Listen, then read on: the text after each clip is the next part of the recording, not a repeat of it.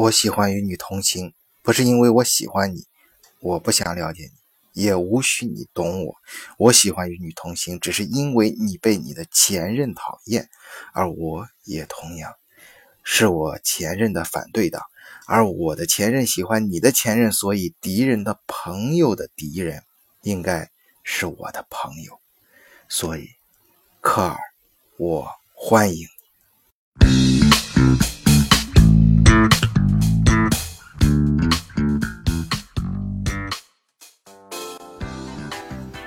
这就是密特朗在登上权力巅峰时，目视邻居家的科尔爬上总理宝座时内心的独白。密特朗，嗯，其实他是一个从来不屑于世俗权力的这样的一个人，至少从我读他经历的这种，嗯，在早期的一种感受啊。然后，嗯，比如在二战期间，呃，德国沦陷之后，在贝当政府中。在这个纳粹和法国的地方反抗分子中间，他可以左右逢源。戴高乐曾经企图把他纳入麾下，但被他视为对自己独立个性的一种讽刺。所以战后第四共和国中啊，这哥们儿也是在呃左右党派之间穿梭如无人之境，片叶不沾身的。啊，刚刚的历任了十一个部长的位置，直到政府非常窝囊的倒在历史的尘埃中。密特朗熬过戴高乐，并非是因为年龄，因为他只比戴高乐小三岁。啊，他还熬过了蓬皮杜，也不是因为他更有本事，因为人家彭大总统是任期上暴病而亡。啊，对于。对方无懈可击的人才梯队来说，后来马上跟上来的德斯坦比他要年轻，比他懂经济。当年人家德斯坦老弟一句“你以为只有你有良心”这样的一个竞选词，让米特朗在呃总统竞选中技不如人，又一次铩羽而归。然而，成功可能会辜负才华。可能会辜负年富力强，但从来不会辜负认真和持之以恒。正如四十年前第三次在德军牢房中越狱成功一样，一九八一年五月，米特朗第三次冲击总统宝座，终于成功。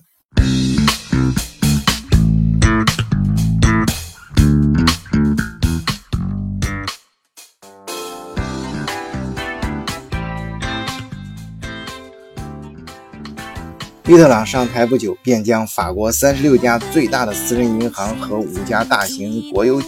的大型工业企业国有化，啊，削减了工作时间，缩短退休年龄，提高社会保险的支付额度，啊，这些政策呢，非常完美的体现了密大总统无视任何经济规律的独立作风。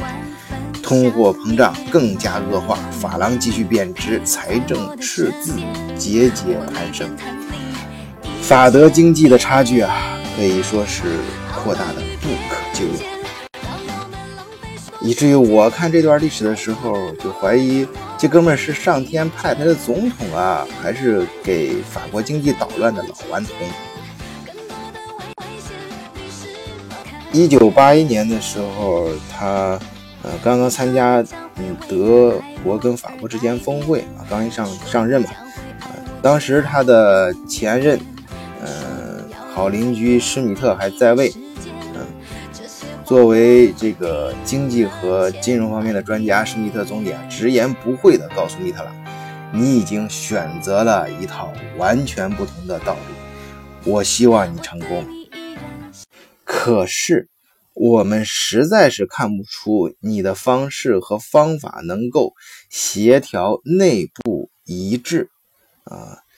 ，Schmidt 老爷子说这话呢，说白了就是说你呀对经济一窍不通，完全是瞎整。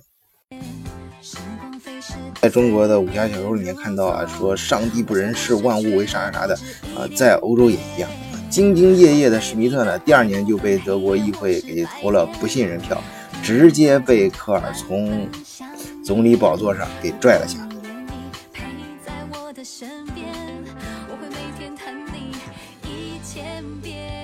可是法国这边，这新上任人密特朗一看，好，科尔原来是敌人的朋友的敌人，现在又直接晋升为啊敌人的朋友啊，那还有啥好说的？科尔老弟，来吧，我们就是朋友了。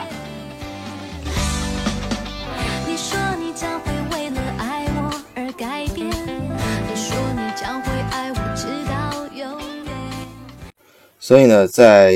一九八二年十月的时候，科尔就是在科尔接任总理的第三天，啊，在巴黎，第一次，呃，这两个这个欧盟的新的一届领导班子啊，终于相互见面了。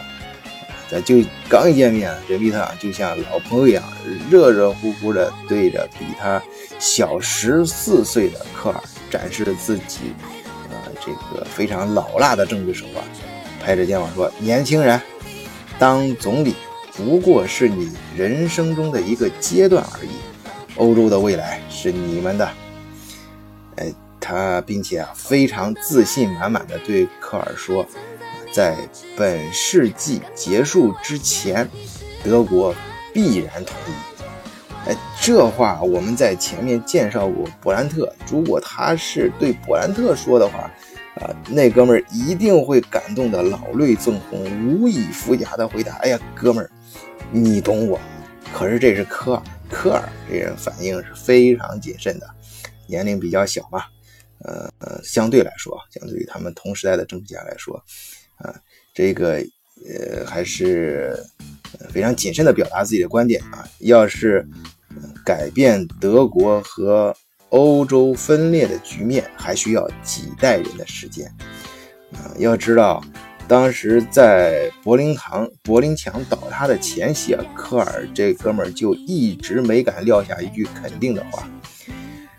科尔啊，这个人他其实，在当总理之前没有什么领导经验啊，也后面发生的事也可以看出他缺乏外交和经济方面的专业素养。但是这哥们儿有一个最大的好、最大的优点啊，也是上帝给德国网开一面，就是他有自知之明。当然，密特朗这么夸克尔是有他自己的政治目的的，他要实现法国的战略需要，那就是推行北约的导弹安排计划。他和那时候的老派的嗯政政治家呢，都脑子里都有这样一个。啊，挥之不去的二战阴影吧，啊，所以说他总觉得，呃，这个核威慑是确保当时欧洲的和平的一个非常关键的棋子，呃，他，所以他他非常嗯积极的想去推动，啊，尽快部署美国的洲际巡航导弹，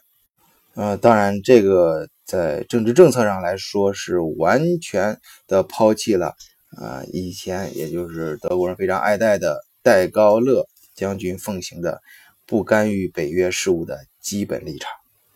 这密特朗反正憋了这么长时间，好不容易熬上台了，不管对还是错，这哥们总要干点跟别人不一样的事情。当然，他还是一个非常有在虽然经济是一塌糊涂，但政治上还是有一定手手腕的人。所以他在大谈这个欧洲部署核武器的铁血政治的同时呢，又饱含深情的啊，对这个啊法国当时开会的法德两国的呃这个政要们说呢，这在法德两国之间呢，宝贵的友谊是治疗战争创伤的关键良药。所谓的胜利都是过眼云烟。战胜者的欢呼充满血腥，战败者的梦想则是有朝一日报仇雪恨。他还引用这个雨果的一个预言，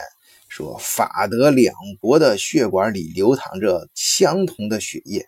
并非常动情地宣称，法国和德国的联盟将会给世界带来永久的和平。哎，不过当时他这一套词儿呢，在德国还挺吃得开啊，在波恩至少在波恩还是，呃，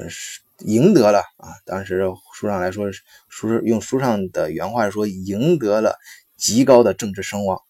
可是大家伙都知道，在这背后呢，是当时他把法国经济搞得是一塌糊涂。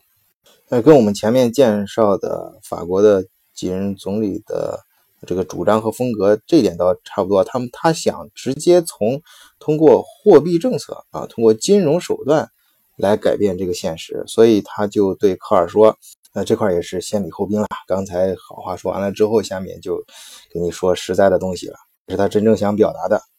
因为科尔上台，实际上是因为他的前任被投了不信任票。”呃，临时重组被选上去了，所以在一九八三年，就是马上就要到来的这个呃这第二年的三月六日要进行德国的大选。呃，在这个大选之前呢，米特尔就威胁这个不能说威胁啊，反正就是嗯比较强硬的，嗯把这个话给你传到传给科尔，呃你你必须得承诺我在大选之后啊让马克。升值，同时国内下调利率，以此帮助我法国实现贸易收支平衡。如果你要是不识趣儿啊，那对不起，我就要退出欧洲货币体系，并且让法郎直接呃汇率浮动啊，就是不像以前那样蛇形浮动，而是非常大，也不会像以前那样听你的德国马克了。当然，这老头之所以敢把话说这么绝，就是因为他呀。虽然说，呃，前面讲的经济方面做的确实不怎么地，但是这哥们儿的政治判断力、敏锐度还是非常强的。他吃准了，呃，这个德国整个国家的战略，捏住了科尔的命门，呃，所以这个后来呢，嗯，科尔上台也，呃，在大选中获胜，也确实是按照，呃，他这个想法，或者说，即使其实他不这样提，德国也。根据他们的国家战略，也不会见法国是见死不救。啊，其实这段历史整个我重新看下来之后呢，我觉得对密特朗理解应该更加多过一些。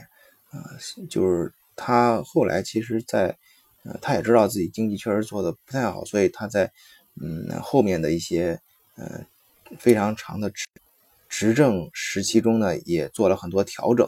啊，也任用了一些以前自己本来是觉得他是跟着前任政府的，你比如说德洛尔这样极具才华的一些呃财政方面的官员。而我想说的是，呃，密特朗他的高明之处在哪呢？他就是看清楚了呃当时的时局之后，他也没有说像呃前任他的前前几任那样，就是说。呃，只是一再的强调，哎，德，呃，德法之间应该和解呀，啊，应该吸取战争教训呢。究竟应该，可是究竟应该怎么做呢？他的想法和意图其实更为务实，啊，政治手段更为老辣。就是他看到了当时，呃，随着时间的推移呢，可能他的德法国的优势越来越越越小，呃，而且德国的经济和工业越来越强大。啊，他必须，他把法国跟德国想绑定在一起，啊，嗯嗯，首先他们使用统一的货币，然后国家的政策呀，包括现在像，嗯，今年又最初像马克龙上台之后又最新推出的这个，呃，统一实行以后将，呃，逐渐。呃，首先现在是统一的安防条款，但是以后逐渐会过渡到有统一的军队啊，再再到后面，当然以前曾经一度呃搞过这个欧洲宪法，但是中间法国人投了反对票啊，但是以后我相信还会继续的往下重新拎出来啊，继续往下推。总而言之，他就是想把法法国跟德国非常务实的绑在一起，就是我德国法国虽然真确实他必须承认现实，就是经济